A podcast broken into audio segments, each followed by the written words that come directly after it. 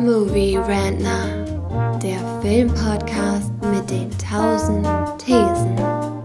Wir haben zu allem eine Meinung, aber nie die gleiche.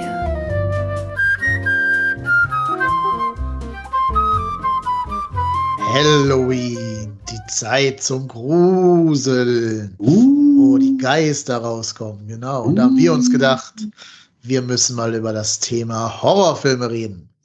Und dann nehme ich es mal gleich vorweg, ich kann mit diesem ganzen Genre Horrorfilm überhaupt nichts anfangen. Gar nichts. Banause. Ja, anscheinend bin ich das wirklich.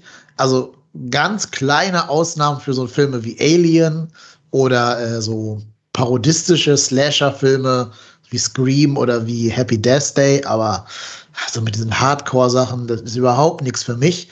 Deswegen ist meine These heute, dass äh, Horrorfilme ein total unnötiges Genre sind. Aber ich habe gehört, die beiden anderen Herren in Leitung wollen mich vom Gegenteil überzeugen, indem sie mir ein paar Filme vorstellen, die ich unbedingt gucken muss, um äh, meinen Horizont zu erweitern und dieses Genre doch noch kennen und lieben zu lernen. Die beiden Herren sind zum einen der Asmus. Hi Asmus, grüß dich. Hallo, Anna.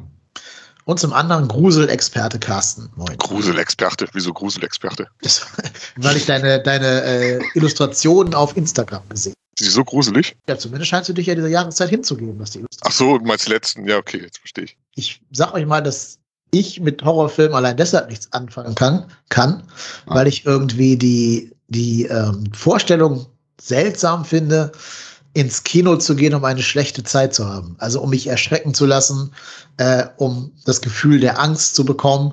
Das sind für mich ja nur alles keine positiven Emotionen. Und deswegen verstehe ich gar nicht, warum man sich diese freiwillig antun möchte, diese Emo- Ja. Emotionen. Das müsst ihr mir nochmal erklären. Gerne mal einklinken, weil ich glaube, jeder hat so ein Faible für einen, äh, einen Drang zu einer gewissen Grenzerfahrung, sag ich mal. Und die ist natürlich auch unterschiedlich gelagert. Also andere kriegen diese Grenzerfahrung als in Anführungszeichen zum Beispiel bei Horrorfilmen, andere donnern mit 200 über die Autobahn oder sowas. Also ich sag mal, diese, diesen Nervenkitzel, den es auch in weniger, also muss ja nicht unbedingt ein Genrefilm sein, um halt da auch einen gewissen Nervenkitzel draus zu ziehen. Beim Horrorfilm oder beim Horrorgenre ist das natürlich komprimierter und ähm, Vor allem komplett ungefährlich, ne? komplett Man ungefähr. kann Genau, man ist halt so Angst haben, Man aber hat das diesen abgesteckten. Rahmen, ja. Also man hat diesen abgesteckten Rahmen, man weiß, worauf, in, in was für eine Grenzsituation man sich begibt. Man kann sich darauf einstellen und ähm, es es hat natürlich auch einen künstlerischen Wert, je nachdem, was für ein Film das ist, aber in den größten Teil sieht die natürlich auch, äh, wie gesagt, das ist einen künstlerischen Wert. Ich muss auch dazu sagen, ich sag mal, die letzten 20 Jahre habe ich jetzt, also ich will jetzt nicht, ich will mich jetzt nicht darstellen, als wäre ich jetzt besonders hart oder so, aber viele Horrorfilme funktionieren nach bekannten Mechanismen so. Es, ich glaube, es ist, ich weiß jetzt nicht, ob das einfach so ein Trott ist unter den, den Regisseuren oder so, oder ob das halt einfach das, das menschliche Empfinden nach bestimmten Mechanismen funktioniert, dass man halt diesen Spannungsbögen und sowas, mit denen man arbeiten kann, so. Aber wenn man, ich sage jetzt mal spitz, kennst du einen Horrorfilm, kennst du alle? Jetzt natürlich überspitzt gesagt so. Aber es ist schon so, dass ich in den letzten 20 Jahren jetzt keinen Horrorfilm mehr gesehen habe oder auch oder gar gesucht habe, so, der, der mich jetzt wirklich mal durch die Mangel genommen hätte. Wie gesagt, ich bin kein harter Typ oder sowas. Wenn anders als beim Film ist es bei Spielen genau gegensätzlich. Weil gerade bei Horrorspielen oder sowas, ich kann ihn nur nachmittags spielen, größtenteils. Und meistens auch nur so eine Viertelstunde, und das muss doch nicht mal ein besonders äh, berühmter Titel sein oder sowas. Das können so ganz kleine Nischenspiele, die sind meistens die schlimmsten. Dass ich halt vielleicht eine Stunde bei helllichem Tageslicht eine, äh, ein Stündchen spielen kann, aber dann wird mir das schon zu viel. Von daher sind so die, die grenzgängerischen Sachen beim Film ein bisschen in den Hintergrund getreten, bei mir persönlich. Ja, beim Spiel ist man da halt mehr drin, ne? Ich Ja, bin ja, genau. auch, ich meine, du ähm, bist dein eigener Regisseur und so, ne? du, du bestimmst dein Tempo, du bestimmst deine Winkel und du bist ja da involviert letzten Endes. So alles reagiert irgendwie auf das, was du da machst. So. Und das ist natürlich ein ganz, ganz, ganz anderen Impact, als wenn du jetzt Horror betrachtest, anstatt wenn du jetzt quasi mittendrin bist. mhm. Und das merkt man schon, finde ich. Ihr habt jetzt gerade gesagt, das ist ja ein abgesteckter Rahmen, ähm, aber macht das denn einen Unterschied? Also ob mich jetzt jemand auf der Straße draußen erschreckt oder ob mich ein Jumpscare auf der Leinwand erschreckt, ist doch eigentlich vom Effekt her genau das gleiche. Ja, vom, vom Effekt her schon, aber im Film kann dir halt nichts passieren. Das ist das Ding dabei. Und ich glaube auch, dass, ähm, wir waren ja schon bei, dass das Emotionen in einem auslöst und so. Und ich glaube eben, Angst oder Schockierung oder so lässt sich sehr leicht durch einen Film erzeugen, wohingegen halt irgendwie romantische Gefühle oder Mitgefühl mit einer Figur oder irgendwie die Schwere von einem Drama zu erfahren, das ist schwerer in einem auszulösen als, als Angst zu haben. So ein Jumpscare funktioniert ja eigentlich immer. Selbst ein guter Witz zündet ja nicht immer. Apropos Witz. Ich glaube, es ist so ein gewisses Grund Grundbedürfnis, Menschen so auch diese Nervenkitzel zu empfinden. Wie du schon meintest, mit Humor Ich glaube, Lachen bei Komödien ist genauso ein, so, ein, so ein Grundbedürfnis für die menschliche Psyche oder sowas, um sich da irgendwie mit auseinanderzusetzen, wie halt auch zum Beispiel ein Horror. Wie man ihn dosiert, mhm. ist natürlich dann immer unterschiedlich, beziehungsweise wie man ihn selbst empfindet. So, ne? mhm. Und da kommen wir jetzt wahrscheinlich zu diesen drei jeweiligen Tipps. Ich bin jetzt ein, ein bisschen schade, dass Karin nicht dabei ist. Ich glaube, der hätte da ein bisschen was zu, zu sagen. Ja, ja, ja, Aber der hat ja keine Zeit, oder wie war das, ne? Genau, der muss kleine Kinder erschrecken draußen auf der Straße. Ja. ja, genau. Ihr habt nämlich gesagt, ihr habt jetzt einfach drei Filme pro Person rausgesucht, die mich davon überzeugen sollen, dass ich doch noch Horrorfilm-Fan werde. Also das nicht unbedingt Fan, aber sag mal, es erweitert deinen kulturellen Horizont, würde ich sagen. Ja, dann bin ich gespannt. Ich lehne mich jetzt mal zurück und lasse euch beiden mal machen. Okay. Soll ich loslegen? Ja, das Beste zum Schluss, also fang an. also mein erster Film ist The Car, beziehungsweise in Deutsch heißt der Der Teufel auf Rädern. Habe ich noch nie gehört. Äh, nee, er ist auch sehr unbekannt. Aber was ihr bestimmt kennt, und das ist hier die popkulturelle Nische, die du dir schließen musst, Dennis. Kennt ihr die Futurama-Folge, in der Bender zum Wehrauto wird? Die kenne ich, ja. Dieses also, Auto, das ist das Auto aus The Car. Denn okay. The Car ist ein klassischer Slasher-Film das Ding ist nur, der Mörder ist ein vom Teufel besessenes Auto. Klingt ein bisschen wie Christine, genau, von, von King wollte ich gerade sagen. Ja, ein bisschen wie Christine, aber eigentlich also von, vom Setting und vom Style eher so wie ein Werwolf-Film oder so, nur dass es halt ein Killerauto ist. Verwandelt sich das Auto oder was? du meinst, nee, nee, das ist einfach nur ein höchst merkwürdig aussehendes Auto. Das sieht halt wirklich aus wie Bender, wenn er ins Auto verwandelt ist. Okay. Aber es fährt halt rum und überfährt Leute. Und, oder fährt in Häuser rein und fährt da dann kleine Kinder platt und so. Der fährt ähm, Kinder platt im Film? Das, man sieht nichts. Das ist auch das Lustige an dem Film. Das ist halt ein klassischer Slasher-Film, aber und auch sehr ernsthaft, was ja total bescheuert ist bei einem vom Teufel besessenen Auto. Aber es gibt auch überhaupt kein Blut und kein Gore und gar nichts. Das ist halt alles so ein bisschen gruselig. Deswegen ist der auch zum Einstieg perfekt geeignet oder um den mit Kindern an Halloween zu gucken. Also ich glaube, ein Zehnjähriger verkraftet den schon, den Film. Also hat er auch Humori-Einlagen oder sowas? Mm, ja, nicht so richtig. Es ist halt ein bisschen.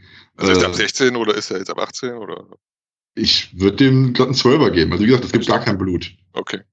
Der war klang gerade wesentlich dramatischer als anscheinend ist, okay. Ja, es ist auch es ist ja alles auch dramatisch gemacht. Das, der gilt auch als einer der schlechtesten Filme aller Zeiten. Das sehe ich gar nicht so. so. Weil der halt so ein ernsthafter Killerfilm ist. Mit Polizisten. Der Sheriff ist übrigens gespielt von Josh Brolins Vater. Ist auch lustig. Mhm.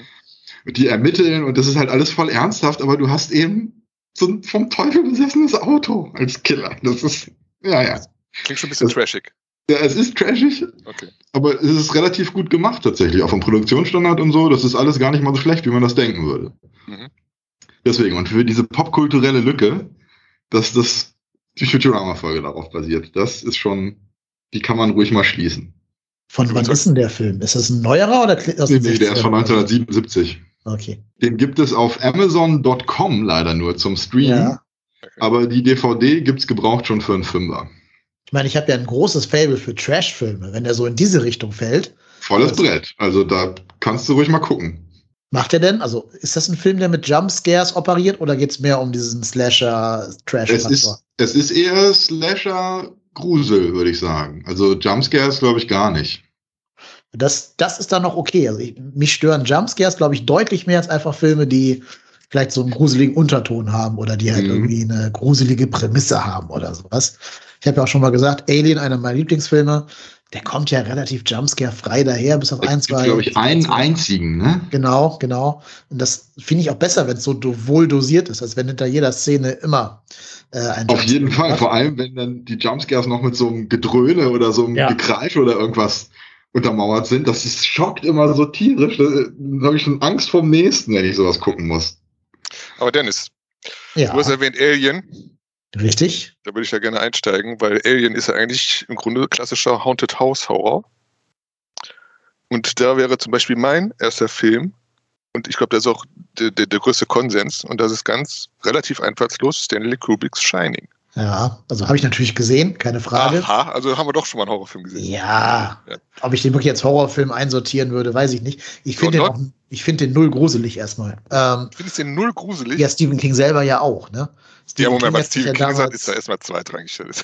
Ja, aber der hat ja sogar damals für das Remake stark gemacht, weil das ja angeblich gruseliger sein soll, diese TV-Miniserie, die, es dann, die es dann gab.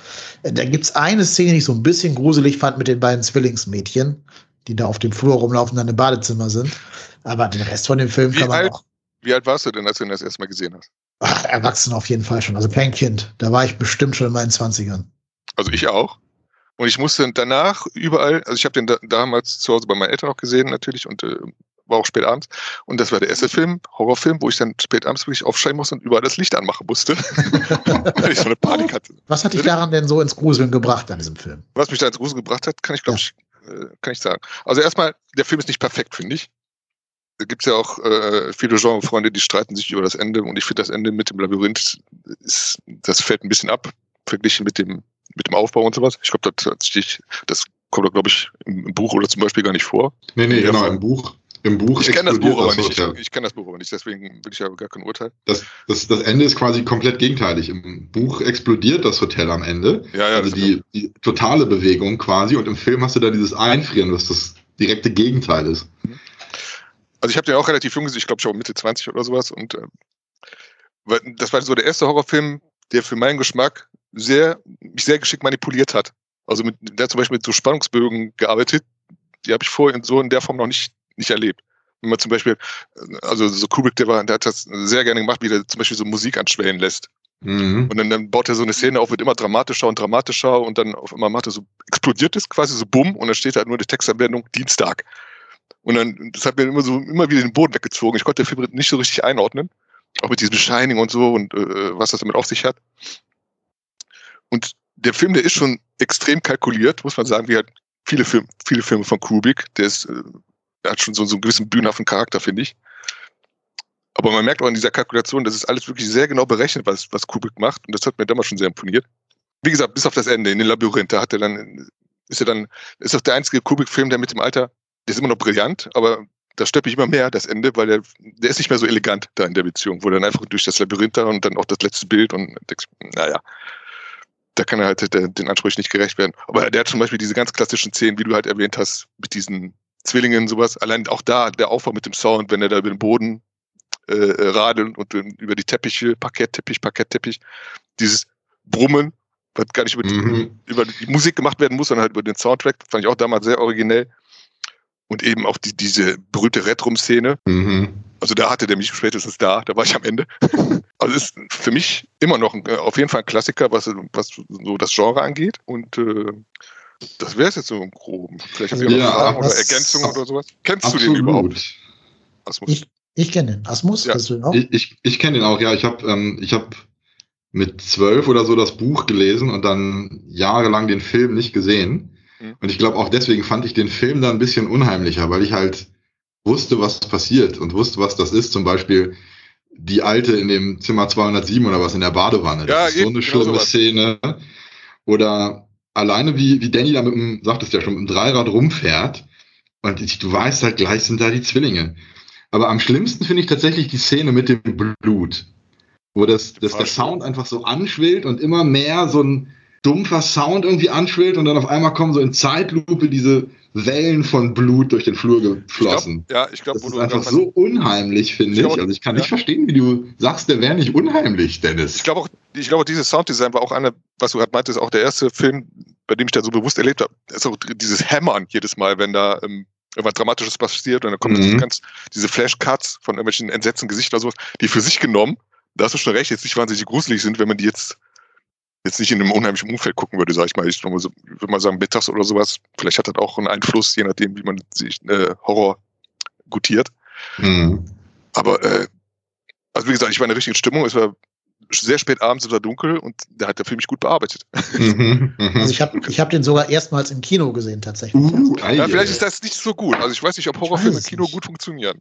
Ja, gerade da ist ja ist natürlich stockfinster und du hast dieses Sounddesign. Ja, aber du hast viele Leute um dich, viele. Nebengeräusche und so. Ja, also wenn du dich, ja. wenn du allein bist, du fühlst dich allein und du lässt dich dann auf so einen Film ein. Ich glaube, das ist eine ganz andere Wirkung, als wenn du jetzt im vollen Kino bist. Ne? Das kann natürlich sein, dass das, wenn man den alleine guckt, nochmal eine andere Wirkung hat. Was, was Kubrick ja gemacht hat in dem Film, um dieses Gefühl des Unwohlseins hervorzurufen. Er hat ja das Hotel, also im Film, so dargestellt, dass ähm, der Grundriss vom Hotel nicht stimmt. Ja, das macht gar keinen Sinn, genau. Architektonisch Genau. ist ja alles Konfusion, meine ich ja. Auch mit diesen Genau. Spannungsbögen. So. Du kannst den Film nicht einordnen. Der ist dann auf irgendwie, wie er in den Raum geht, Zimmer, was ist das, 306, 206, wo die alte Frau da ist so. Und die Inneneinrichtung passt gar nicht zu dem, was draußen ist und sowas. Jetzt, äh, also die, die, der, der, die Gestaltung, der Aufbau von, dem, von den Räumen und sowas. Mhm. Der ist schon Genau. sehr, sehr raffiniert gemacht. Und deshalb ist das eng ein bisschen ärgerlich mit dem Labyrinth. Das fand ich dann dagegen ein bisschen banal. Ich weiß nicht, ob ich besser gefunden hätte, wenn das Hotel jetzt einfach explodiert, so Hollywood-mäßig. Vielleicht wäre das auch noch, noch uneleganter gewesen, aber Ja, das wird auch. das ist Spekulation. Das wird ja auch aufgebaut, weil es, ähm, äh, das hat einen alten Heizkessel und Jack muss halt immer regelmäßig nachgucken gehen nach dem Heizkessel. Und ab dem Punkt, wo er halt völlig durchdreht, vergisst er das dann irgendwann. Und du hast halt diese Ebene auch von dem Bewusstsein des Hotels, Hm. im Buch viel mehr als im Film. Hm. Und irgendwann, kurz vor, kurz vor Schluss, realisiert das Hotel dann, dass Jack die ganze Zeit den Heizkessel vergessen hat. Und das gleich Game Over ist. Und dann hast du das, den, die finale Explosion. Apropos Jack, also ich muss ja nochmal erwähnen, also gerade Jack Nicholson, der ist ein grandioser Schauspieler und gerade bei Mhm. Shining finde ich so, was ich schon erwähnt habe, dass halt der Film, der kommt sehr streng rüber, sehr, sehr, kalk sehr kalkuliert und, und äh, konsequent inszeniert mit diesen ganzen Zentralperspektiven und sowas. Und da gibt es auch diese Szene, wo halt Jack an der Basis, oder Jack Nicholson an der Bar sitzt und erklärt, wie er sich da halt an, an Danny da, wie ihm die Hand ausgerutscht ist. Und Mhm. du kannst ihm sehen, so, das hat Perfektionist Kubrick, also der geht Mimik, seine Mimik finde ich schon fast mechanisch durch, aber halt auch in einer Vielfalt und in einer Kalkulation, also was wirklich nur gute Schauspieler können. Also das war jetzt so eine Darstellung, die ist jetzt nicht sehr emotional, aber er kann halt Mimik. Und in, in Mhm. die Szene, die habe ich ein paar Mal angesehen, einfach mit dieses Minenspiel, was er halt so durchgeht und wo man sieht, er hat das bestimmt vor, bestimmt schon, weiß ich nicht, 20, 30 Mal für diese eine Szene nur gemacht. Einfach weil Kubrick halt Perfektionist ist so. Und trotzdem zieht er so durch und ist einfach ein begnadeter Schauspieler. Allein deswegen Mhm. kann man sich das nochmal angucken. Ja, also wenn das die Messlatte ist, gehe ich sogar mit. Den würde ich mir auch jederzeit nochmal angucken. Da hätte Hast du den immer, jetzt wie so einmal gesagt, gesehen bisher? nee, ich glaube schon zwei, dreimal insgesamt. Der ist ja nicht besser geworden oder so? Nee, leider nicht. Also das ist, wir waren uns damals im Kino auch einig, dass der heute nicht mehr funktioniert, weil der einfach auch ja schon sehr, sehr langsames Erzähltempo an den Tag legt. Da finde ich andere, also das macht Kubrick ja immer, ist mir schon bewusst, aber bei 2001 funktioniert's. Bei, Mhm. was übrigens auch Ich fand Horrorfilm 2001 ist, ne? viel langsamer und den habe ich im Kino Ja. gesehen. Aber ist das nicht sogar auch ein Horrorfilm, 2001? Quasi ja. Ja, ne? Also spätestens der, das dritte, und so, dritte ne? Akt. Ja, ja, genau. Ja, weil Hell ja ein Psychokiller wird Ja, einfach. genau. Ne, also vielleicht ist ja Kubrick sogar der Erfinder des modernen Horrorfilms. Haben wir doch hier eine spannende These raus, rausgefunden. ich habe ja meine Probleme mit Kubrick. Und ich, ich sagte ja mal, Kubrick versteht die Bücher oft nicht, die er verfilmt. Und er hat zum Beispiel bei Shining, also Jack ist ein ganz normaler Typ. Das ist zwar ein, ein Alkoholiker und ein erfolgloser Schriftsteller, aber das ist ein ganz normaler Typ, der seine Familie liebt. Und das Hotel macht ihn wahnsinnig. So ist er im Buch. Und im Film hast du das Bewerbungsgespräch am Anfang von Jack bei dem, bei dem Hotelmanager. Und schon bei dem Bewerbungsgespräch kommt er voll Psycho rüber, weil das einfach Jack Nicholson ist. Und sobald er was macht mit seinem Gesicht, ist er halt ein verrückter Typ.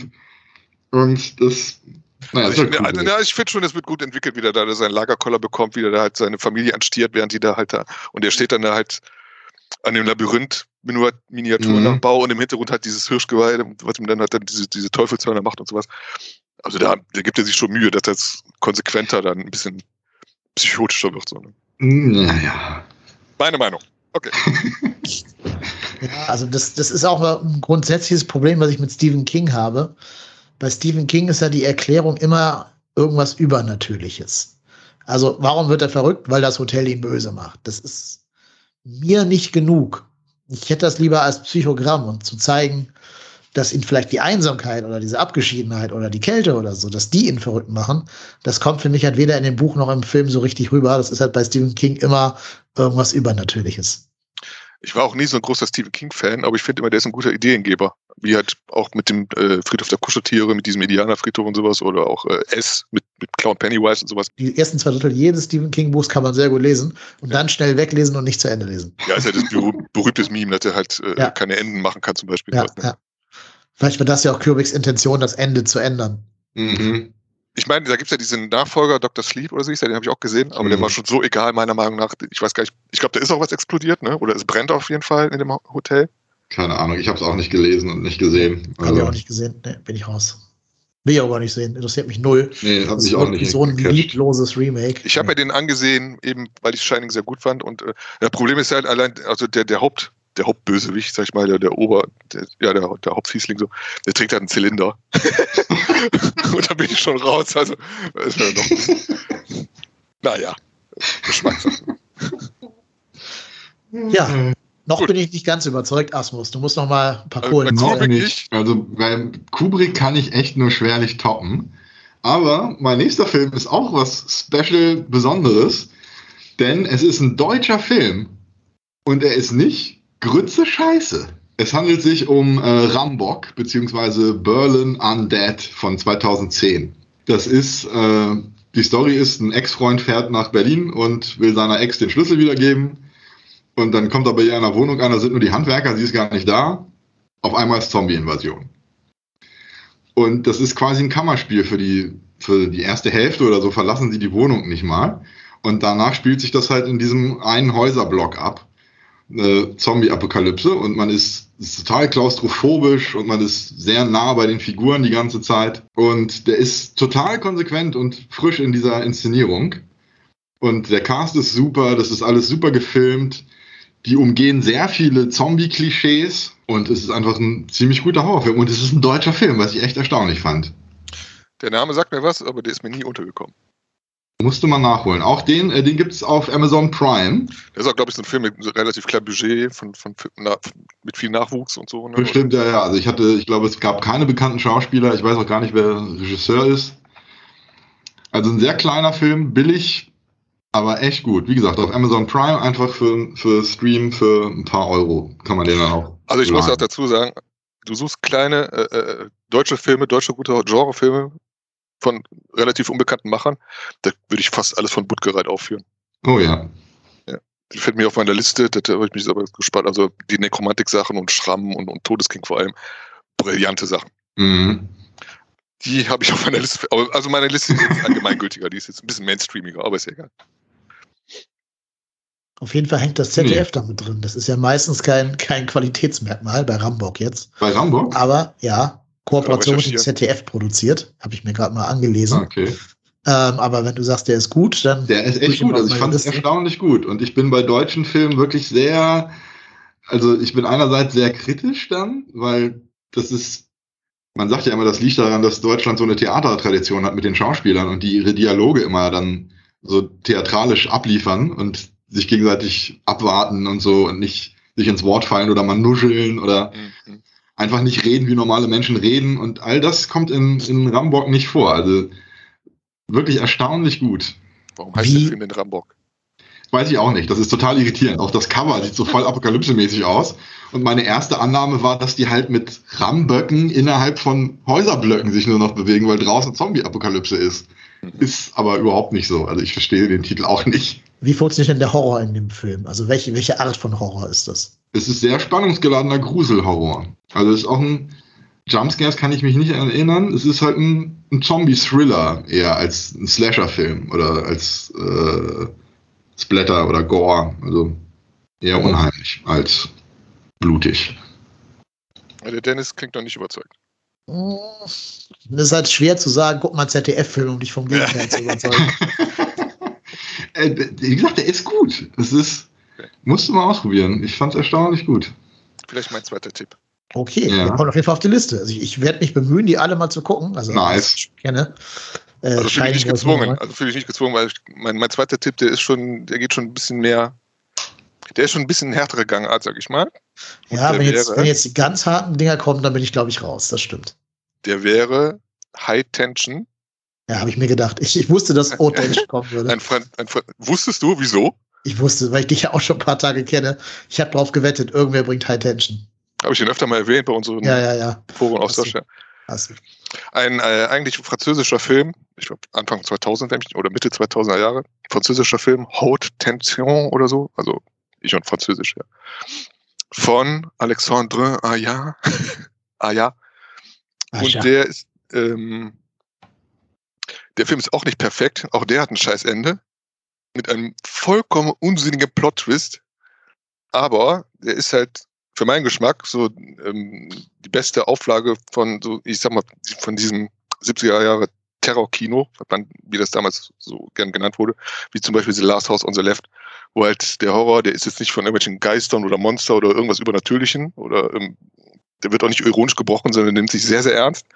Und ist halt, wo dann einfach da ein Killer da ist, der auch genauso gut dein Nachbar sein könnte und einfach ausrastet. Und daraus bezieht er dann halt so seinen Grusel, weil du ganz genau weißt, okay, der ist, ist natürlich übertrieben. Gerade dieser Film hat ein paar sehr übertriebene Szenen dabei. Aber ähm, es ist halt so ein, kein Horror, der jetzt irgendwie elegant daherkommt oder verspielt oder ironisch, sondern das wirklich Horror des Horrors willen. Auch Gewalt dieser Gewalt wegen, sage ich jetzt mal so, der zelebriert ist. Noch nicht mal verhohlen oder so, sondern ist irgendwie, der nimmt sich sehr ernst. Und das macht er sehr gut. Zum Beispiel mit, ähm, mit, mit sehr markanten Szenen. Ich möchte gerne eine, äh, ich meine, bevor ich jetzt, kennst du den, Asmus? Hast du schon mal gesehen? Nee. Auch nicht? Nie. Aber was du, nee, kein Null. Schon mal gehört? Es, nee, auch nicht. Aber es klingt so ein bisschen wie, ähm, ich bin schockiert. Äh, wie heißt der denn von Martyrs hier? Das ist auch ein Franzose. Ja, ich glaube, das ist, ich glaube, den hat auch Martyrs. Also Alexandra Aya, der hat zum Beispiel später noch The Hills Have Eyes, äh, das Remake gemacht, weil ich nicht mehr so gut fand. Und er hat auch gemacht ähm, Mirrors mit Kiefer Sutherland. Und äh, da war noch was Piranha zum Beispiel. Das ist mehr so ein humoriger Film, den fand ich auch okay, aber er war nie wieder so gut wie seit High Tension, meiner Meinung nach so. Und ähm, der hat halt erstmal eine, äh, eine, eine tolle Hauptfigur, finde ich, Marie. Also kurzer Plot, es sind ähm, mhm. zwei Freundinnen, äh, die treffen, äh, die fahren zu, äh, zu den Eltern von ja, äh, von, von äh, Alexis Mutter, also die Freundin von Marie. Und da gibt es gar nicht viel drum zu reden. Die treffen direkt in der ersten Nacht kommt halt so ein, der ist in so, so einem Kammerjäger-Look, kommt er daher, vielleicht ist es so ein Kammerjäger oder sowas, und der ist halt der Killer und der wird nicht groß erklärt, der ist einfach da, bricht ein und bringt ihn um. Und Marie ist auf der Flucht vor ihm und ähm, der Film nutzt das halt jetzt nicht um eine große Geschichte zu erzählen. Wie gesagt, die Geschichte ist doof, vor allem das Ende. Aber es ist halt so Kino. Also richtig ein guter Film. Der entwickelt sehr gute Sequenzen, Spannungssequenzen und baut mit Marie auch einen sehr interessanten Charakter auf, der jetzt halt, der sehr modern ist und sehr äh, buschikos und lebenslustig, sag ich mal. Das wäre halt so ein Charakter, der in den klassischen Teenie-Horrorfilmen als erstes sterben würde. Weil zum Schluss das feine Girl ist ja halt immer ein bisschen, so ein bisschen konservativ angelehnt und ein bisschen ähm, ja, ja gerne halt keusch und, und, und, und folgsam und tugendhaft und sowas und ist sie gar nicht. Die hat auch so einen gewissen zupackenden Charakter und deswegen ist diese Konstellation zwischen Killer und äh, Marie sehr interessant. Was zum Beispiel in einer Szene, in der ersten Szene, wo sie aufeinandertreffen, sehr, sehr gut inszeniert ist. Und der ist nämlich dann halt, er bricht halt, der Killer bricht halt ins Haus ein und Marie versucht sich zu verstecken und das ist sehr raffiniertes Sounddesign auch. Mhm. Wo dann halt, ist auch ein beliebter Trick bei Horrorfilmen, wo man, wo man dann halt so einen, Sound benutzt, der halt den, den Herzschlag imitiert. Du hast dann irgendwie 80, 90 Beats per Minute und sowas und das ist in dieser Szene zum Beispiel auch noch im Hintergrund noch mit so einer, mit so einem, ich sag mal, so einem Kreisegeräusch, was immer schriller wird und schriller und du weißt halt, der, der, der Killer kommt näher und alles steigert sich, vor allem durch den Sound ins, ins Unermessliche.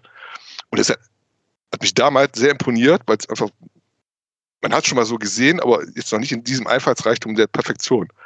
Weil dann ist der Killer halt auch im selben Raum und dann verstummt alles und dann passiert alles, im ganzen Film wird sehr wenig gesprochen. Aber in dieser Szene wird dann, verstummt dann halt die Musik und dann passiert alles über sein Schnaufen und halt äh, Knarzen seiner Kleidung und, äh, und Schritte. Wieder ein anderes Sounddesign, aber auch sehr, sehr intensiv. Und das zieht sich durch fast den gesamten Film. Solche, diese, diese Spannungsszenen, bis halt zum enttäuschenden Ende, wo dann noch unbedingt so ein bekloppter Plot-Twist rein musste, der es mhm. überhaupt nicht nötig gewesen wäre. Aber den würde ich sehr empfehlen, für jeden, der so, so Spaß an, ich sag mal, so Kabinettstückchen hat. Wenn man halt zum Beispiel gute Spannungsszenen mag. Oder äh, der hat auch seine Härten. Deswegen würde ich den sensiblen Naturen eher nicht ans Herz legen, aber ähm, das ist ein, ein, kurzer, prägnanter, ohne Umschweife, schnörkelloser, guter, kleiner, ja, Horrorfilm. also Horror, bei Horror definiert man ja immer so mit, mit Geister und Grusel und Gedöns und sowas. Der, der Film, der ist nicht gruselig, also der ist einfach nur äh, ist spannend. Eher ein, eher ein Slasher. Der ist, mehr, der ist, mehr, spannend als gruselig, meiner Meinung nach. Mhm. Und allein deswegen kann ich den schon empfehlen. Der hat mich sehr beeindruckt damals und ähm, den kann man immer noch gucken. Ich habe den mir letztes Mal kurz angesehen und äh, der besteht. Mhm. Ja, klingt eher wie so ein, wie so ein echt blutiger Slasher-Film einfach, ne? Slasher nicht, weil der wird nicht geslasht. Also doch, nee, stimmt, falsch, ist ganz falsch. Nee, der hat eine Rasierklinge, also wird schon ges Ja, doch, hast du recht eigentlich schon. Aber jetzt ist es kein Slasher la Scream oder sowas. Der ist jetzt nicht selbstironisch, der hat jetzt irgendwie. Mhm. Der, Nee, sieht, der, der, halt- ist jetzt kein Bündel von Teenagern, was Reihe nach abgemuxt wird und so was. Und äh, der ist Ah, schon, okay. der nimmt sich sehr, sehr ernst. Ich meine, der, der muckst eine Familie ab. Mhm. Auch manchmal auch im Off und so. Also man, man sieht zum Beispiel ja nichts, aber der Film, der ist halt bitter. Das ist, der ist spannend und bitter, meiner Meinung nach. Mhm. Aber das ist ja ein ganz gutes Stichwort, um nochmal meine äh, sagen wir, mal, Bedenken gegen das Genre aufzugreifen. Ich kann ja noch verstehen, dass man sich erschrecken lassen möchte vom Ja. Kinofilm. Nur so aus kathartischen Gründen, wie so eine, vielleicht auch ein bisschen wie eine Achterbahn, um den Puls hochzutreiben oder so. Aber warum guckt man sich freiwillig Torture-Porn an? Da ist kein Torture-Porn, das möchte ich gerade dazu sagen. Also Torture-Porn verstehe ich zum Beispiel so wie äh, Hostel oder so. Da habe ich auch meine Probleme mit. Warum schaut man sich überhaupt im Kino harte Gewalt an? Warum? Aus Spaß, glaube ich, guckt man das. Aber ich kann sowas ja auch nicht gut gucken. Hier Martyrs von, äh, hab ich wieder vergessen, wie der heißt, Lumière oder so, Hm. der Regisseur. Martyrs ist ja auch einfach nur Torture-Porn. Ganz schlimm auch, fand ich. Und von der Story dann auch noch total bescheuert. Und das Ende auch völlig bekloppt. Aber halt einfach diese Gewaltdarstellung, die, weiß nicht, ich kann mir das auch nicht gut angucken. Also, so, das gibt Aber mir auch nichts. doch. Ich glaube, darum geht es auch eigentlich. Wie gesagt, es ist eine Grenzerfahrung, es sind Mutproben, wenn man jetzt mal so, so ganz banal runterbrechen möchte. Ich finde auch, ich finde es für mich persönlich auch reizvoll zu sehen, was ansonsten nur in der Vorstellung existiert. Wie es halt, oder das geht jetzt gar nicht darum, jetzt wie so ein brutalen Mord, also möglichst brutale Morde zu sehen oder so. Darum geht es gar nicht. Die finde ich auch eher, äh, finde ich auch eher abstoßend. Aber zum Beispiel mal als Beispiel, die Fliege von Cronenberg ist für mich persönlich die größte, bisher die größte Herausforderung an, an, an Body Horror, wie man das nennt, Mhm. die ich mir antun kann. Da ist bis heute nichts da gewesen, so was dem auch nur nahe kommt. Und das ist ja halt, die Fliege bezieht seinen Gruß ja daraus, dass er halt auch in gewisser Weise realistisch ist. Es, es gibt ja zig Krankheiten oder sowas, wo man sich derart deformiert. Jetzt natürlich nicht so wie bei die Fliege so, aber der zieht jetzt seinen Grusel nicht aus dem Nichts oder so. Der hat ja einen, einen sehr realen Hintergrund, Untergrund, sowas. Und deswegen ist das halt so bedrückend. Natürlich macht Ja. das nicht Spaß, den zu sehen. Es hat auch keine katharsische Wirkung, meiner Meinung nach. Aber es ist halt äh, ähm, auch nicht der Reiz ist verboten oder so, so würde ich gar nicht gehen. Aber es ist halt so, es ist halt dieses Grenzgängerische, finde ich so. Wie weit kann man gehen, wann macht man aus? Aber es ist auch, es hat ja auch eine Faszination. Es ist ja wie ein Verkehrsunfall, so. Es ist, wollen wir auch nicht locken, je nachdem, wie dramatisch es ist oder sowas. Es erweckt ja deine Aufmerksamkeit, ob du willst oder nicht. Wie du damit reagierst, das ist natürlich dann individuell verschieden. Ja, bei die Fliege kann ich das besser ab. Also diese ganz widerlichen Szenen, wenn Fingernägel ausfallen, die Zähne und, unerträglich. und oder am besten fand ich, wie er dem, dem Typen aufs Bein kotzt, als er schon so Fliege ist und das Bein wegätzt. Ja, das war schon, also da geht ja schon wieder so, so in die übertriebene Ecke. Das ist ja jetzt nicht so, dass das, aber der, hat, wie er, wie du siehst, er wird kränker. Also ich meine, am Anfang wird er, wird er potenter und sowas und dann bricht er halt dem Arm auch eine furchtbare Szene beim Armdrücken, finde ich so. ganz schlimm. Aber ja, und wie er dann verfällt so und dann halt mutiert und deformiert und sowas. Und das, das kommt ja nicht so, so, so diesem, es gibt ja so, so Sachen wie Elefantismus oder sowas, weiß ich, wo es dann auch so, so Auswüchse geben kann, wo man sich auch vor, vor gruselt. Ich kann auch zum Beispiel gar kein Buch über Krankheiten kann ich lesen, je nachdem, was da für Bilder drin sind. So. Und das ist halt so ein, so ein Horror, der einem sehr viel näher ist, als zum Beispiel jetzt, dass dich jetzt ein Killer besucht oder so. Oder was noch weiter weg ist, irgendwelche Geister oder Monster, die dich bedrohen oder sowas. Deswegen finde ich Aliens zum Beispiel jetzt nicht wahnsinnig gruselig, obwohl der dem Genre zugeordnet werden kann. Mhm. Aber es ist halt, es ist halt ein Monster auf einer Wärmschraubenstation so. Das passiert ja relativ selten, dass er damit zu tun hat oder sowas. Das Spannende an Alien ist ja, dass die halt einfach nirgendwo hin können. Ne? Also Ja. die Tagline war doch, glaube ich, im Weltraum hört dich keiner schreien und das ist es halt. Also du bist auf dieser Station gefangen mit deinem Eindringling. Das ist für mich deutlich leichter äh, zu verarbeiten, zu verstehen irgendwie als, als Horror, als wenn halt irgendwelche dummen amerikanischen Teenager in ihrem Haus sind und halt immer nach oben rennen statt nach draußen.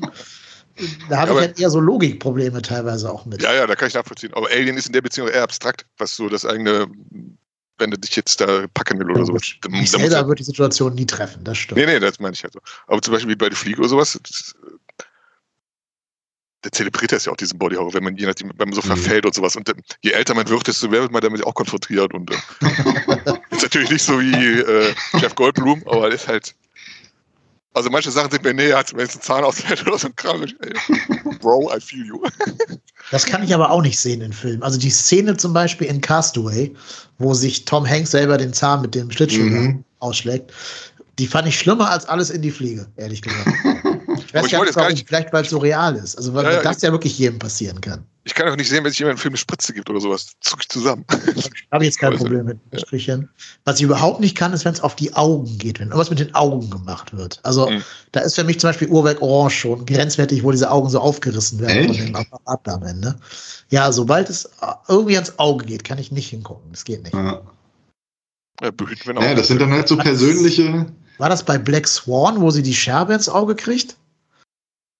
Ich weiß gar nicht mehr genau. Irgendein Film gibt es, wo man, wo man Scherben ins Auge kriegt. Furchtbar, furchtbar. Ich komm, da komme ich überhaupt nicht drauf klar. Da schaudert es mich am ganzen Körper. Da könnte ich am liebsten so Ekelpickel kriegen. Ja, da geht es auch um Augenlicht nicht. Ich glaube, da ist auch so eine tiefsitzende Angst bei jedem Menschen, weil Augenlicht verlieren ja, und so. Ja, ich glaube auch, das ist so eine Urangst, weil die Augen Ja, auch so empfindlich sind. Ne? So, so exponiert, da ist, da ist nichts, was die schützt, außer dem Lied. Wenn die offen sind, dann ist da gar nichts, was die irgendwie schützen würde. Ja, Da wahrscheinlich. gibt es so, einen- da gibt's so einen Film, der heißt, ich glaube, wie hieß der jetzt? Bur- Buried Alive oder so, ein ganz alter Film. Auch, da hat auch einen guten Plot-Twist damals gehabt, der ist aus den 70ern. Das war eine, glaube ich, der ersten Arbeiten von Stan Winston, diesem Special Effect Fachmann damals. Jeder kennt den Predator, Terminator 2 hat die Effekte gemacht und sowas. Und da war ein ziemlicher, ich habe mal auf DVD gesehen und da wurde ein ziemlicher Zinnober gemacht, wie halt zum Beispiel bei einem, einer Augen-OP, wie hat äh, so ein Mann, der ist vollkommen bandagiert, der ganze Kopf außer die Augen und er kriegt eine Spritze genau ins Auge bewusst reingesetzt so. Und das war ein ziemlicher Buhai, weil das, war, das ist ein alter Film, konntest du nicht mit CGI machen oder so, sondern da wurde wirklich eine aufwendige Apparatur gebaut, dass es ähm, relativ auch noch äh, realistisch aussieht. Oder du machst das halt wie Salvador Dali, der andalusische Hund, ne? Ihr kennt Genau. wahrscheinlich. Ja. Wollte wollt, wollt ich gerade sagen, war bestimmt eine Reminiszenz daran dann. Ich krieg Zusammenhang. nicht. Ich weiß nur, dass halt da eine Szene war, wo halt, äh, äh, jemand eine Spritze ins Auge kriegt und ähm, das war auch halt so ein Money Shot.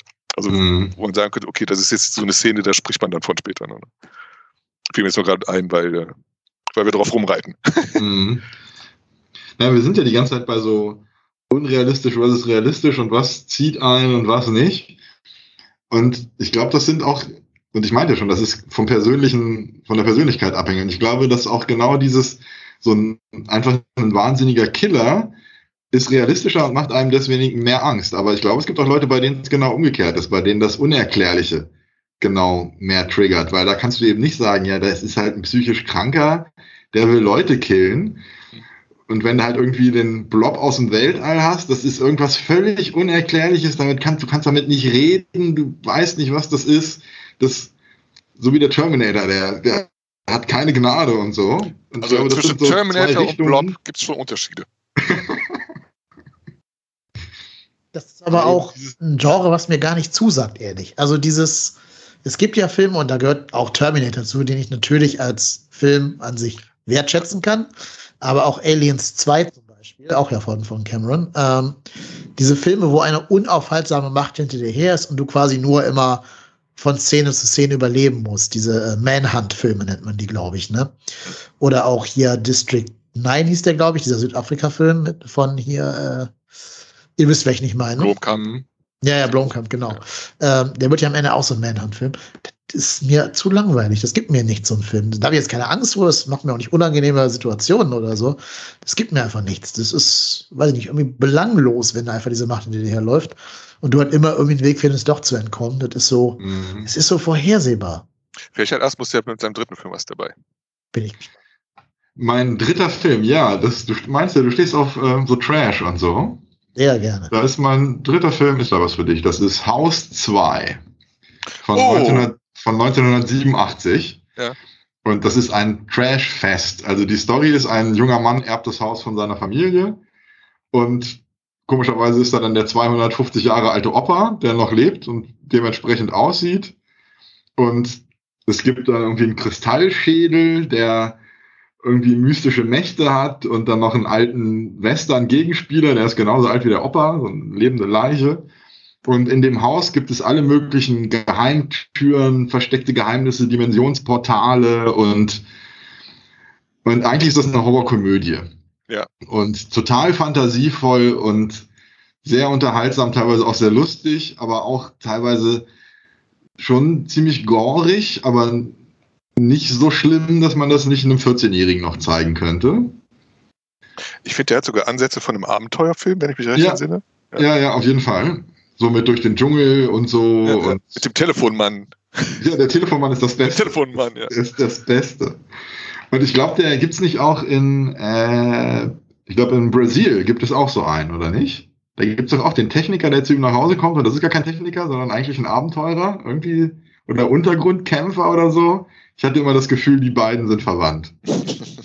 ähm, ja, den gibt's komplett auf YouTube, allerdings nur in der englischen Version, und die DVD ist anscheinend relativ selten. Die kostet mindestens 10 Euro. Da klingt nicht so, als wenn Dennis da schon was von gehört hat. Nee, nein, da bin ich raus. musste gucken. Also das ist, den habe ich als Kind geguckt und ich gucke den immer wieder gerne, weil das ist so ein unterhaltsames Trash-Feuerwerk einfach und total sympathisch, lustig, unterhaltsam. Auch ich kenne den aus meiner Kindheit. Ich, ich habe den vor Jahren da nochmal reingeguckt, auch wahrscheinlich irgendwie im Internet drüber gestolpert. Und ich habe den auch in sehr guter Erinnerung. Allein, ähm, der, da gibt es auch irgendwelche so, so äh, Puppen, so Muppet-Kram fast, ne? Ist da nicht so ein Wurm noch dabei oder so ein Vogel, der, den die da mitschleppen die ganze Zeit? Ja, doch, genau. Das ist so eine, so eine, so eine niedliche Raupe, wie so eine, Ja, ja, genau. Ja, ja. so eine Mopsraupe. Ja. Und Dinosaurier gibt es am Anfang irgendwann, glaube ich. Die sind auch so puppenmäßig. Ich weiß nur, die Szene, ich kann mich nur an die Szene jetzt auch am prägnantesten erinnern, wo halt dieser Telefonmann da das Kabel rausreißt aus dem, und ups. und dann hat er so ein Portal öffnet oder sowas. Genau, dann öffnet sich so eine Ja. Höhle in die Wand rein und dann kommen sie irgendwie, ich glaube, bei einem Menschenopferritual raus, so Indiana Jones mäßig. Und wie halt dann der, dieser böse Cowboy da, der, der zieht ja, glaube ich, so einen Kristallschädel aus dem Bauch heraus. Das hat mich damals sehr beeindruckt. Ja. Ja. Ich glaube, Haus 1, den habe ich damals auch nochmal gesehen, aber der, der, nimmt, der ist sehr viel ernster. Also, Ja, das ist ein, der erste ist ein wirklich ein straighter Horrorfilm mit einem, Ja. mit einem bösen Haus und hat überhaupt das- nicht das Feeling von dem zweiten. Also ich habe da spielt noch Vietnam mit rein oder so, ne? Ich, ich meine, ich erinnere mich an so einen Soldaten. So ich kann mich nicht mehr wirklich erinnern an den ersten. Ich fand den auch nicht annähernd so gut und so. Der hatte nicht so ein Alleinstellungsmerkmal wie Haus 2, welcher eben dieses Abenteuer, Haus 2? fantastische. Also Haus 2 ist mein auch gar, gar kein Trash, würde ich nicht behaupten. Also ich habe den also sehr gut gemacht in Erinnerung und äh, unterhaltsam. Also Trash ist, Trash sind für mich gescheiterte Filme letzten Endes. Ja, gut gescheit. Ja, in dem Sinne ist es kein Trash. Das Mhm. stimmt. Der hat auch, das sah auch recht teuer aus damals, also für, für einen Horrorfilm aus der. Ist der nicht von dem, vom Miner? Gibt es nicht, wie hieß der, Steve Miner? Der, der hat doch eine ganze Menge an Horrorfilmen damals produziert. Ich, Aber da ist es jetzt schon ein bisschen nerdig. Also von daher. äh, Ethan Wiley kenne ich nicht. Nee, kann ich auch nicht. Nee, aber das war jetzt, äh, da hast du wieder ein paar nette Erinnerungen hochgerufen. Der ist auch, ich, ich finde den echt, äh, der ist echt sehr, sehr schön, finde ich. Okay, ich Gut. gucke gerade parallel hier den Trailer auf, auf YouTube. Ich glaube, das ist ein Film, der mir doch gefallen könnte. Ja, halt Ja, also den kann man auch mit Kindern gucken, ne? Da hat er Ja, eben, wobei ich jetzt nicht so als, als richtig harten Horrorfilm einkategorisieren würde. Nee, er hat halt wirklich auch fiese Elemente so, aber eben nichts, was ein, wie gesagt, ein Teenager kann das schon locker verkraften. Was war denn ein fieser Element, wenn jetzt. Äh, Äh, am Ende wird ähm, der, der böse Cowboy wird so komplett zerschossen. Ich glaube, dem wird der halbe Kopf weggeschossen. das weiß ich Und, zum Beispiel gar nicht und mehr. immer mehr Stückchen und so. Also das ist wirklich sehr gorig schon, aber man sieht da auch nicht so viel von. Aber ich war auch da echt erstaunt, dass das so eine brutale Szene noch ist in dem Film. Mhm. Also erst mit, mit, dem, mit dem Schädel in dem, im Bauch prägnant. Ist auch Ja. Ja, ist ein super Film. Ja. Abenteuerfilm trifft es eigentlich ziemlich gut. Also Ja. Ja, aber ich, die sind ja auch immer im Dschungel da durch dieses Portal und so, das hat mir dann genau, das ist eben dieses fantastische Element, dieses, Mhm. was dieses Haus hat, durch diese verschiedenen Türen, die in alle möglichen Welten und Zeiten führen. Hätte auch gut von Spielberg produziert sein können, so, ne? Ja, der kommt so rüber, wie so ein, Ja. wie so aus dieser Ecke. Spielberg Zemeckis. Obwohl sein, sein Oder Poltergeist Lucas. war jetzt, Poltergeist war jetzt auch nicht sehr, sehr äh, kindertauglich. Der ist ja schon. Nee, aber er hat ja dieses Hollywood-Feeling. Dieses, Ja, genau, Das, das hat Haus, das hat Haus 2 auch. Gut, ja, dann haben wir dann noch eine Empfehlung, ne? den letzten Film. Hast du vielleicht auch schon von gehört? Und das wäre, ist bestimmt auch streitbar, Silent Hill. Uh, Ich habe die Spiele sogar gespielt auf PlayStation Witzigerweise 2, habe ich, die, ich. hab ich, habe die Spiele nie gespielt und ich finde den Film trotzdem hervorragend. Also bei den Spielen habe ich mich jetzt, da war ich aber noch jung, ich weiß nicht, wann der rauskam, Silent Hill als Spiel, als, als äh, Playstation-Spiel, da habe ich mich regelmäßig eingepieselt. Äh, Ja? Vor Angst. Du, du läufst ja immer durch so, ein, so, eine, so eine verlassene Stadt im Spiel mhm. und hast so ein Radio, ne, wo immer so Static Noise quasi kommt. Und wenn das Noise lauter wird, dann weißt du, dass die Zombies kommen oder die Infizierten kommen. Äh, das, das war super gruselig damals. Und dann die Musik dazu, dein eingeschränktes Sichtfeld, was du ja als Spieler immer so aus dieser Ego-Perspektive dann quasi einnimmst. Äh, ja, also nee, du bist nicht die Figur, aber du siehst ja nur den, du siehst halt nicht von oben drauf, die ganze Umgebung. Du siehst halt deine Figur von hinten und siehst halt nur, wo die gerade hinblickt. Also mhm. ein sehr eingeschränktes Sichtfeld halt. Und aus jeder Dunkelheit, jeder Ecke und so können halt irgendwelche Zombies da rausgesprungen kommen. Und dann gibt es noch diese Parallelwelt, diese, diese Spiegelwelt, wie immer die heißen mag, ähm, wo man äh, dann auch noch reingezogen werden kann. Also ich habe das, hab das Spiel wirklich auch nur, wie ihr schon gerade gesagt hattet, nur bei Tageslicht spielen können, draußen hell war. Wie gesagt, ich kenne ich kenn das Spiel nicht. Und äh, trotzdem finde ich das ein hervorragender Film, wo der auch meiner Meinung nach ausnahmsweise ein gutes Ende hat. Weil der, da geht schon, also da räumt er auf, sagen wir mal so. Vielleicht mal kurz zum, zum kurzen Inhalt. Es geht halt darum, im Grunde ist das ein Frauenfilm. Der war noch, also der war noch mehr als Frauenfilm angelehnt, als äh, der, der später jetzt gedreht wurde, weil Sean Bean haben sie dahinter noch eingeschrieben, weil es, ich habe gelesen, die Produzenten war das halt zu feminin anscheinend alles, keine Ahnung. Auf jeden Fall wurde Sean Bean dann noch eingeschrieben.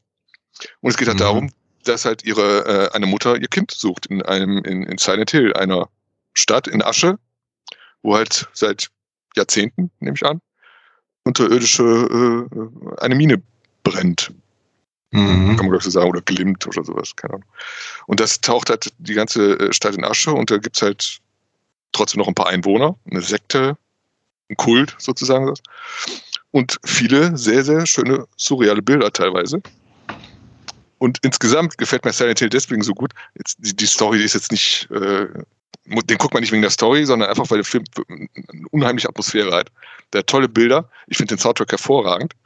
Witzigerweise soll das meiste daraus aus den, aus den Spielen stammen. Was ich jetzt gar nicht weiß, weil ich kenne die Spiele nicht, aber ähm, der schon, der hat eine, eine, eine, eine hervorragende Musik, finde ich, und sehr interessante Charaktere. Wie zum Beispiel äh, dieser, dieser Pyramid Head, den man nicht einordnen kann, wenn er jetzt mhm. auftaucht und sowas. Und, und äh, ergeben sich sehr, sehr viele schöne Bilder. Und ich habe so eine, ich habe eine Kritik gelesen, der sogar sowas wie äh, Poesie in dem Film ausgemacht haben will. Und da könnte ich mich fast anschließen. Also ich finde, also von, wenn ich jetzt einen, einen, Horrorfilm benennen müsste, der einfach toll aussieht, zum Beispiel abgesehen die, die, die, die letzten S-Filme, die ja wirklich hochwertig aussehen, aber jetzt auch wegen dem CGI und sowas. Und die sind halt hochwertig produziert. So. Aber Silent Hill hat halt schöne Bilder mit in, in, in interessanten Szenarien. Weil manchmal wechselt halt die Welt von der realen in diese Spiegelwelt, meintest du. Und dann sieht man halt, wie außen alles verfällt, alles wird rostig, alles wird ein bisschen äh, ranziger und sowas. Und dann kommen halt diese Charaktere, die fast jeder kennt, der in diesem Horrorgenre irgendwie unterwegs ist, wie diese Nurses, mhm. Pyramid Head und ähm, ich glaube, da war noch einer, aber ich habe sie jetzt vergessen. Auf jeden Fall sehr, sehr, sehr. Ja, diese, diese Rumpfkreaturen und so Zuckelkopf ja, ja, ja genau, und so. Ja. Er hat schon seine surrealistischen Momente, die ich sehr, sehr genossen habe und äh, deswegen auch sehr, sehr ähm, weiterempfehlen kann.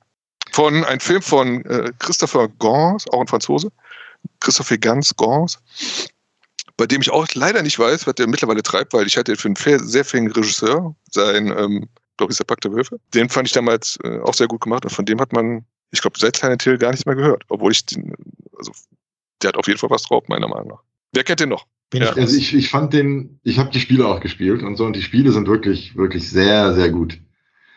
Und ich, der Film hat teilweise ganz nette Bilder, meintest du ja auch schon. Er hat auch dieses, diese Stimmung fängt er teilweise gut ein. Aber ich fand die Story nicht so gut und ich fand auch, dass, ich glaube, das Ende ist dieser, Showdown mit so irgendwie Tentakeln in der Kirche oder so, war das? Stacheldraht. Das war, ja, kein, das war Stacheldraht. Genau, das, das fand ich nicht gut und Nein?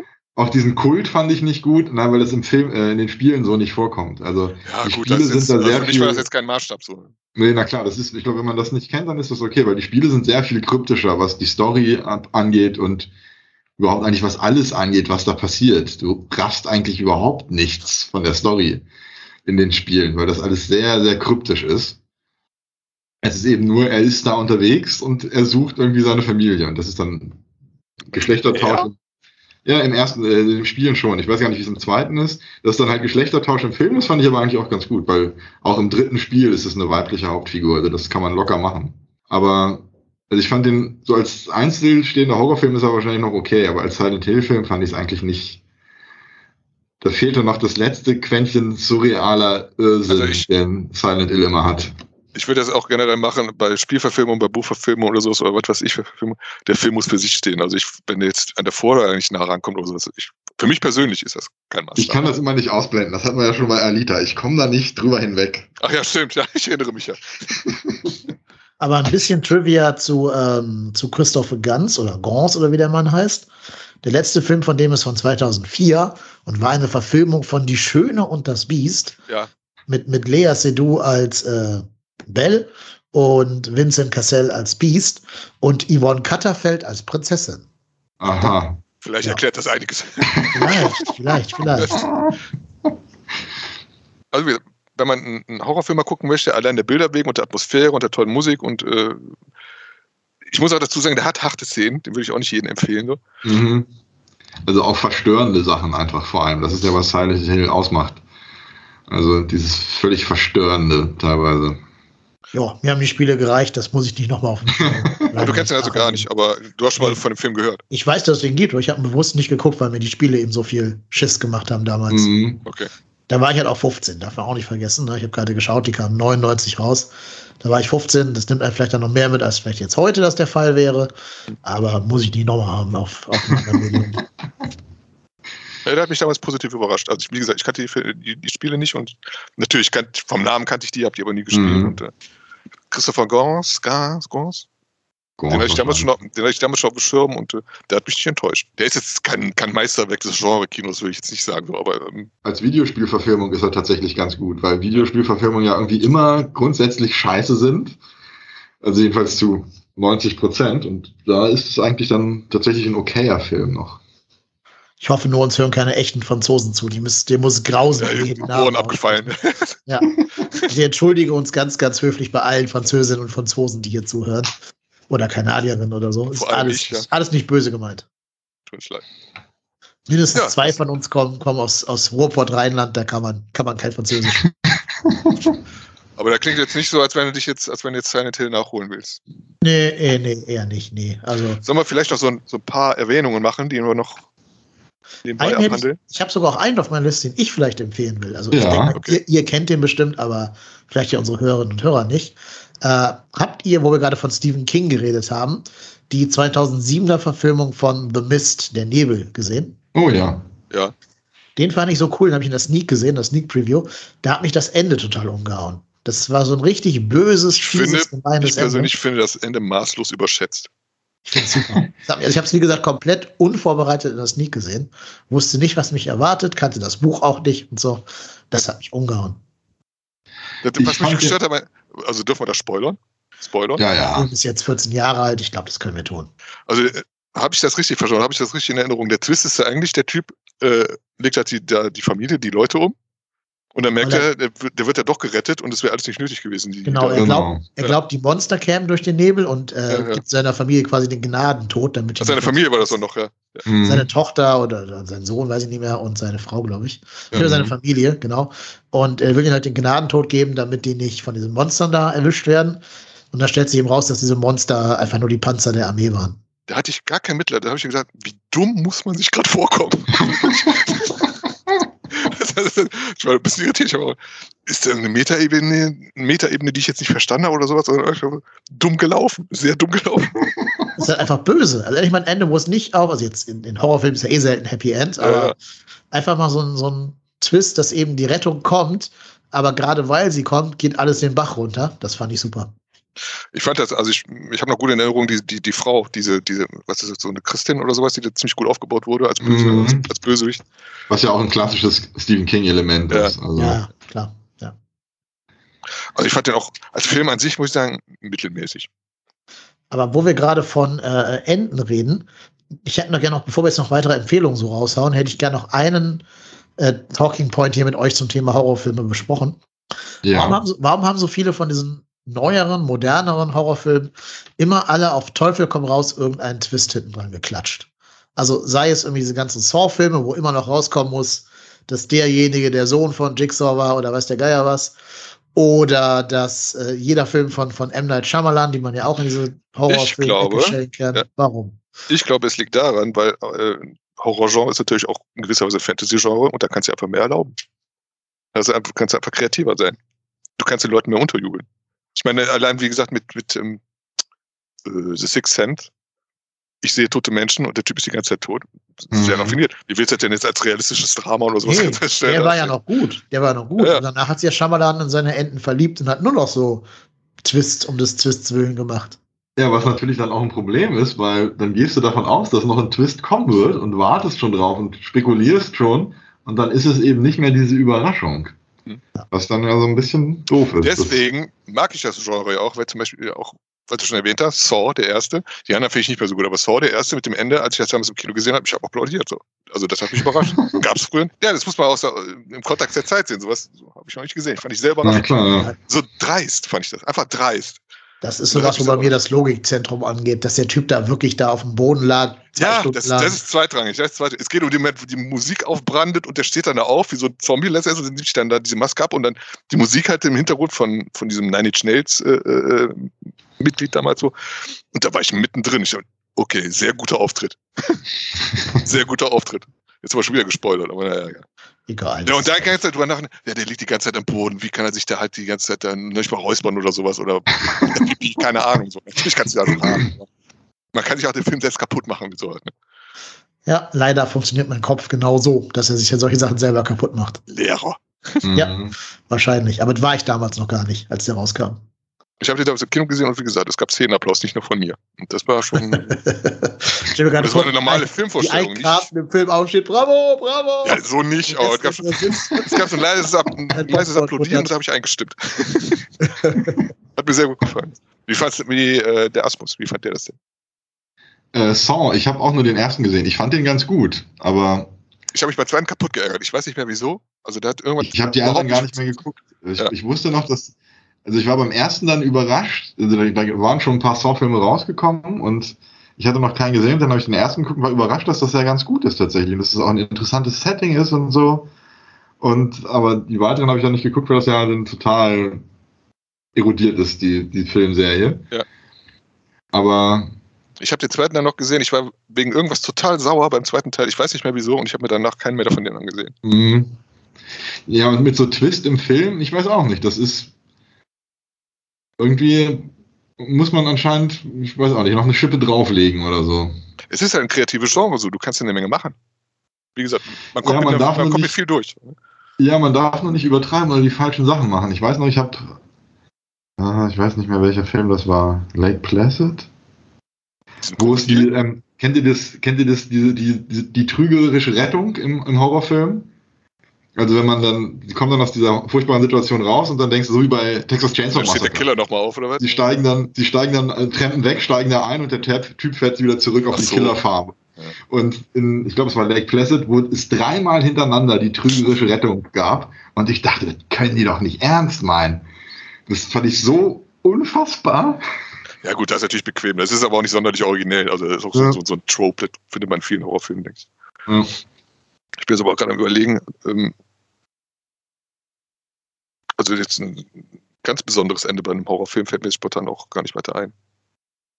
Ich hätte jetzt zum Beispiel noch so kleinere äh, Vermerkungen, wie zum Mhm. Beispiel die, die Sachen von John Carpenter, ein, ein sehr, sehr guter Genre-Regisseur Hm. und sein Klassiker The Thing, den ich jetzt auch nicht jedem ans Herz legen würde, Ich sagte ja schon, das ist sensible Naturen. ein perfekter Film. Also, Ja, der kann was. Ich finde sogar das Remake gut. Ich fand's auch ganz gut. Mit, mit CGI-Unterstützung immer noch sehr kreativ, was halt so äh, Monster-Design angeht und so. Ich, es ist zwischendurch, hat er mich so ein bisschen, war so ein bisschen enttäuschend, aber das Ende hat mich dann wieder komplett entschädigt. Das ist einfach Voll. genau aber auch wirklich nur- dahin. Ja. Und dann, dann kannst du halt direkt in das Original danach nachgucken. Also das ist direkt anschließt. Ich fand das wirklich gut gemacht dann am Ende. Das, das war das Beste. Ich hatte auch die ganze Zeit, ich war fast sauer, weil Film wirklich immer mehr dem Ende zuging und ich wartete darauf, okay, wo kommt jetzt der Bezugspunkt? Wo, wo, Mhm. wo schließt er an? So.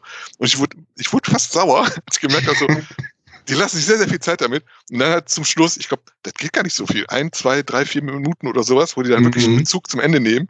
Und dann Mhm. war alles super. Mehr habe ich gar nicht Mhm. gebraucht. So, alles klar, jetzt haben wir den Rahmen, jetzt haben wir den Kreis geschlossen so und äh, das hat mir sehr gut gefallen, ja. Ja. Kennst du den, Dennis? The Thing? Nee, wahrscheinlich nicht. Also ich weiß, dass es den gibt, aber ich habe ihn nicht gesehen. Uh, The Thing ist das. ja, nee, also wenn man wirklich so mit, mit das ist auch Body Horror eigentlich, wenn man damit nichts anfangen kann, dann Ja, Ja. gut, der ist schon. Mutation und so. ist halt ein sehr harter so, Den Film. würde ich jetzt noch eher gucken, eher gucken als äh, hier High Tension. Das schon eher. Ja? Ja. Also allein wegen Carpenter. Und dann habe ich hier noch einen auf der Liste, den ich selbst sehr lange nicht mehr gesehen habe, den ich sehr gerne nochmal sehen würde. Ähm, und das ist der erste Hellraiser. Den Hm. habe ich letztens im Kino gesehen hier in Hamburg. Der Den finde ich echt scheiße. Ich habe noch nie einen Horrorfilm gesehen. Der lief in einer Klassik, äh, nicht Sneak, sondern so einer Klassik-Movie, Movie-Club äh, Atmosphäre. Der war super, den kannst du, das ist ja auch, also der ist ja nicht gruselig in dem Sinne. Der ist Der ist halt- gruselig. Der ist halt weird und der ist irgendwie vom Figurendesign her vollkommen anders in gruselig. Ich, ich finde Hellraiser ganz schlimm. Das ist, ich, ich finde, das ist tragisch fast, wie schlecht er ist. Weil die Wo? Effekte, die, die Effekte sind teilweise so gut und es ist atmosphärisch und so teilweise so gut. Und dann hast du aber so Sequenzen da drin, die offensichtlich für irgendeinen bescheuerten Shock-Value nur drin sind, weil er jetzt diese Szene unbedingt haben wollte. Und es ist so unlogisch und dumm. Und die Figuren sind alle so völlig behämmert und, und teilweise so schreckliche Szenen. Und ich, wie gesagt, ich finde es ist eine Verschwendung von, von Tricktechnik-Talent ohnegleichen. Also fand ich ganz schlimm. Also ich habe jetzt noch, in erster Linie habe ich nur noch in Erinnerung dessen Ästhetik, halt mit diesen Zenobiten und sowas und Pinhead natürlich an sich. Der ist ja mittlerweile auch so zu so einer, ja, ich will nicht sagen Gagfigur verkommen, aber so, aber Ja, damals, Popkulturelle Ikone ist er auf jeden Fall. ja, aber ist leicht, sich über den lustig zu machen, habe ich so einen Eindruck. Aber damals auch zum Beispiel, wie er sich da, das, das Gerippe, was die Frau da hatte, am Speicher, was sich dann wieder so zusammensetzt und sowas. Ja, Was ja, ganz widerlich. ja, ja, und, und auch der Soundtrack, der relativ orchestral war, was auch ungewöhnlich war, glaube ich, für einen Horrorfilm. Damals. Was Ja. Hellraiser am Anfang macht, äh, der beginnt ja sogar in diesem Haus, wo sie dann diese, diese komische Box, diese Kiste da finden, die sie da Mhm. auseinanderpuzzeln müssen. Und da äh, klaut er sogar die Technik von Kubrick, dass das Haus schon gruselig wirkt, indem eben auch da der, der interne Lageplan des Hauses nicht stimmt. Da haben sie also den Trick Mhm. vom, vom äh, Lakeview Hotel aus, aus äh, Shining geklaut und haben das eben übernommen. Deswegen wirkt dieses Haus total gruselig. Leider zieht der Film diese Atmosphäre halt nicht durch mit diesem Gruseligen, wenn erstmal die fantastischen Elemente Einzug halten.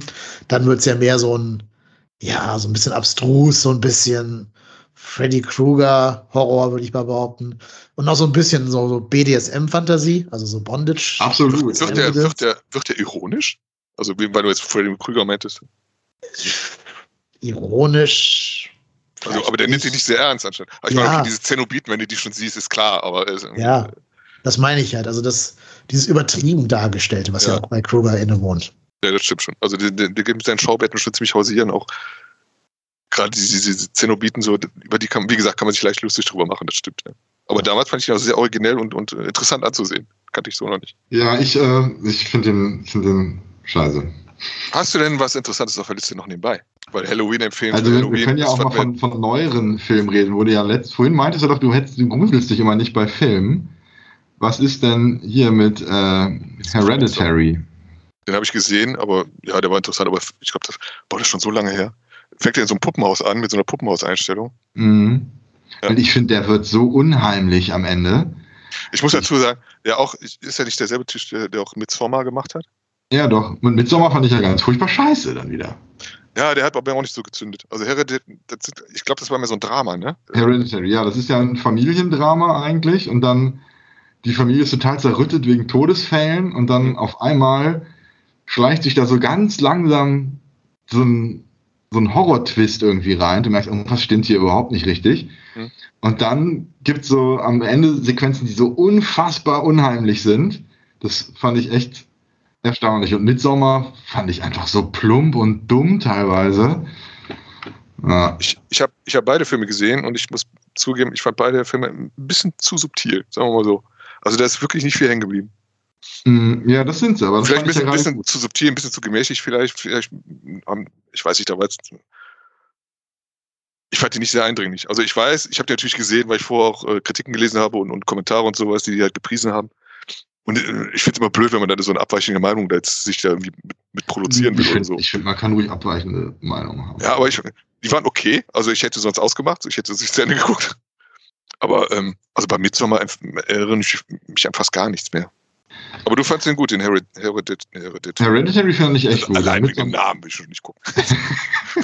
An der Kinokasse, ne? Zwei Tickets für Harry, Für den Film mit H. Für Harry Potter, bitte. Für den da, für Kino 5. ähm, und ähm, nochmal ein anderen moderneres Dingsen, äh, The Conjuring. Ich weiß gar nicht, wie die auf Deutsch heißen. Ja, Diese Filme, die auf, den, Ja. auf diesen Geisterjäger-Pärchen basieren. So christliche Geisterjäger und angeblich alles echt.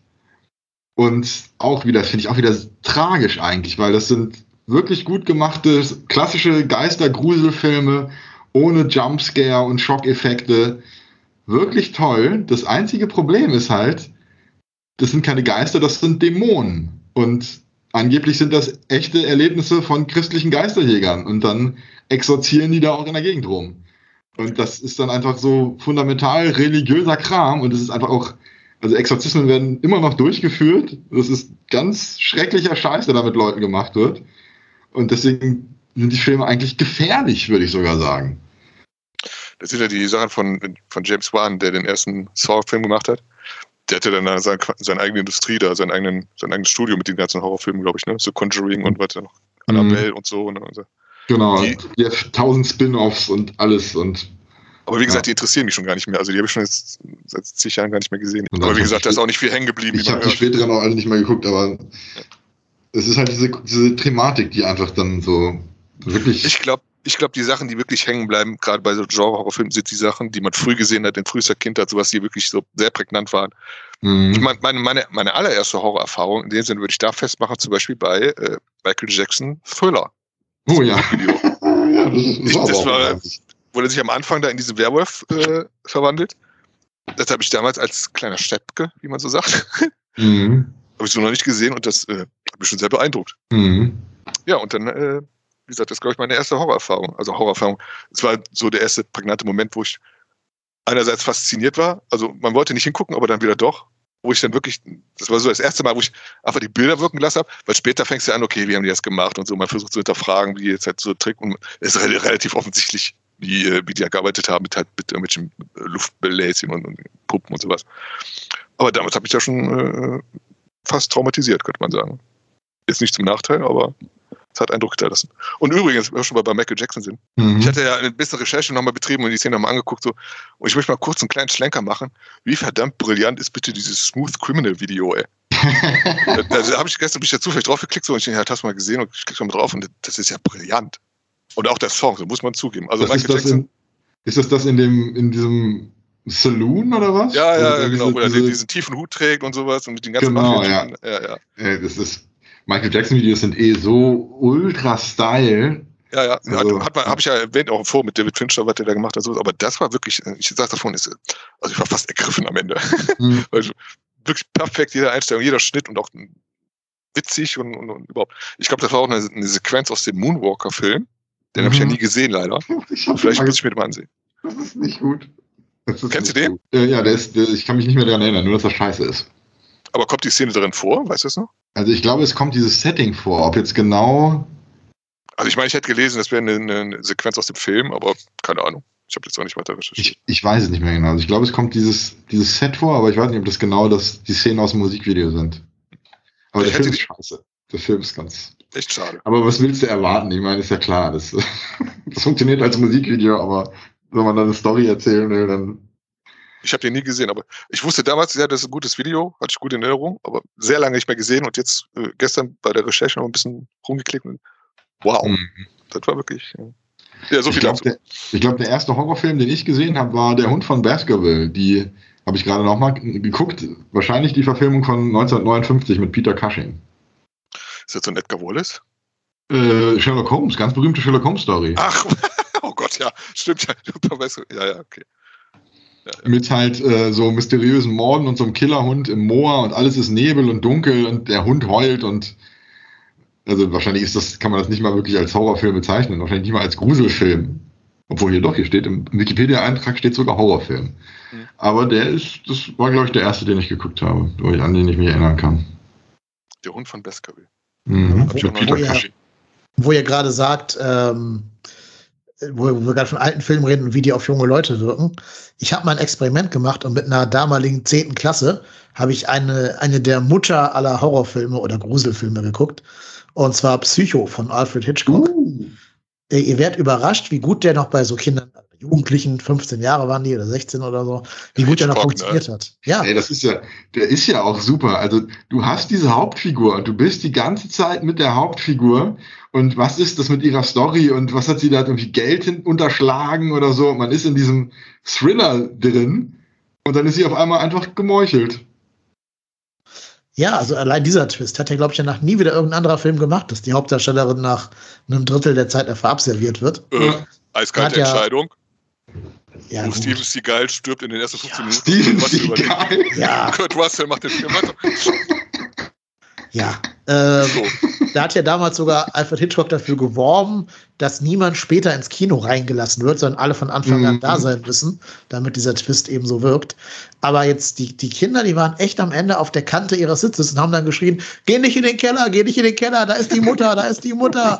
Und das haben die ernst gemeint, das war keine Ironie, ne? Also das Mhm. war, äh, das hat mich schon fasziniert, dass es ja so gut noch wirkt. Aber ich glaube, so gewisse Filme, wenn die einen gewissen Qualitätsniveau erreichen, dann wirken die auch 60, 70 Jahre später immer noch bei der neuen Generation. Mhm. Ob das jetzt natürlich der Fall ist bei den Filmen, die ihr genannt habt, das wird die Zukunft zeigen müssen. wobei, ja, wobei ja mit Kubrick da auch durchaus äh, große Granden dran waren.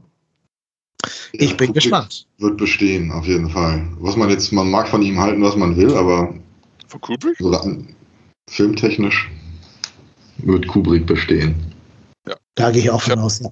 Ich habe Psycho zum ersten Mal gesehen. Ich habe den lange vor mir hergeschoben, weil es ja ein Schwarz-Weiß-Film ist. Und ich habe gedacht, der wäre so uralt. Der ist ja in Schwarz-Weiß gedreht, aber war wirklich aus Kostengründen. Und den habe ich damals gesehen, meine Ausbildung zum gestaltungstechnischen, Assistenten Fachrichtung Medien Kommunikation. Da hatten wir auch das Fach audiovisuelle Medien und da haben wir auch Filme gedreht und analysiert und sowas. Und da war halt auch Psycho dabei. Und wir hatten so einen Dozenten, ausgerechnet ein Dozent, war unser bester Lehrer damals, der sich dann wirklich hingesetzt hat, so, jetzt nehmen wir mal die berühmte Duschszene. Ich habe euch hier die ganzen Bilder ausgedruckt und jetzt schneidet ihr die Bilder aus und ihr legt die in der Reihenfolge, schneidet ihr quasi den Film, legt die so nacheinander, wie ihr den Film schneiden würdet, diese Szene da. Und es kam nichts dabei raus, wie Hitchcock das gemacht hat. und, und Hitchcock war natürlich brillant, war natürlich halt äh, der Meister und wir hatten so einen hilflosen Versuch und uns irgendwie, haben wir gemerkt, ja, Film ist doch ein bisschen komplizierter, als halt nur ein paar Szenen hintereinander zu schneiden. Ja, gerade die Szene ist doch auch so speziell geschnitten. War das nicht so, dass man irgendwie den, den Schnitt gar nicht sieht oder so? Den Einstich des Messers sieht man, glaube ich, gar nicht, aber man Ja, denkt, man hätte es gesehen oder Ja. so, ne? Irgendwie Das Also durfte man nicht sehen. Und man durfte natürlich auch ihre, ihre Nacktheit nicht sehen. Das war damals noch im, im Hays Code verboten. Mhm. Ähm, wisst ihr, was man das erste Mal in diesem Film gesehen hat, was man vorher noch nie im Film gesehen hat? Eine, eine, die Toilette, eine offene Ja, Toilette. eine, eine spülende Toilette, genau. Hat, hat, Hitchcock, hat Hitchcock extra so geschnitten, dass man das nicht rausschneiden kann, weil ja diese Beweismittel darin vernichtet wird. Ähm, und es auf keinen Fall von den Sensoren rausgeschnitten wird. Aber bei der Duschszene musste er eben Abstriche machen. Da durfte man dann äh, auf gar keinen Fall irgendwas Nacktes von ihr sehen, was sich nicht geziemt und so. Die hat dann immer so einen komischen Latex-Überzug da an, wo man reinpieksen konnte irgendwie. Wo, wobei der sich wohl auch im Wasser gelöst haben muss. Und zumindest die ganze Cast und Crew haben dann äh, ja leider Einblicke in die Hauptdarstellerin bekommen, die nicht ganz so angenehm waren.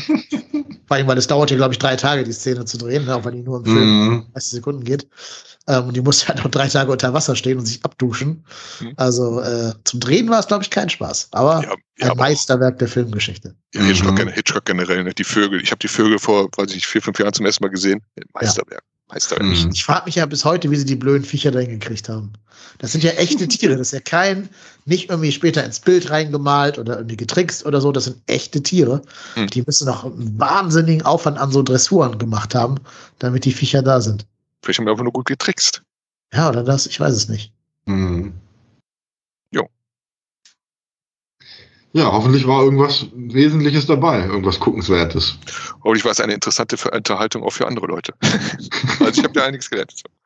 Ja, ich bin gespannt. Nächstes Jahr an Halloween nehmen wir diese, also nehmen wir nochmal hier in dieser Konstellation eine Folge Ja, auf. mit neuen Filmen. Dann werde ich natürlich. euch meine Meinung zu diesen hier genannten fünf Filmen, die ich noch nicht Ja, kannte. stimmt. Vor allem Vielleicht- Haus 2. Ich sag Haus 2. Das ist, das ist so unterhaltsam.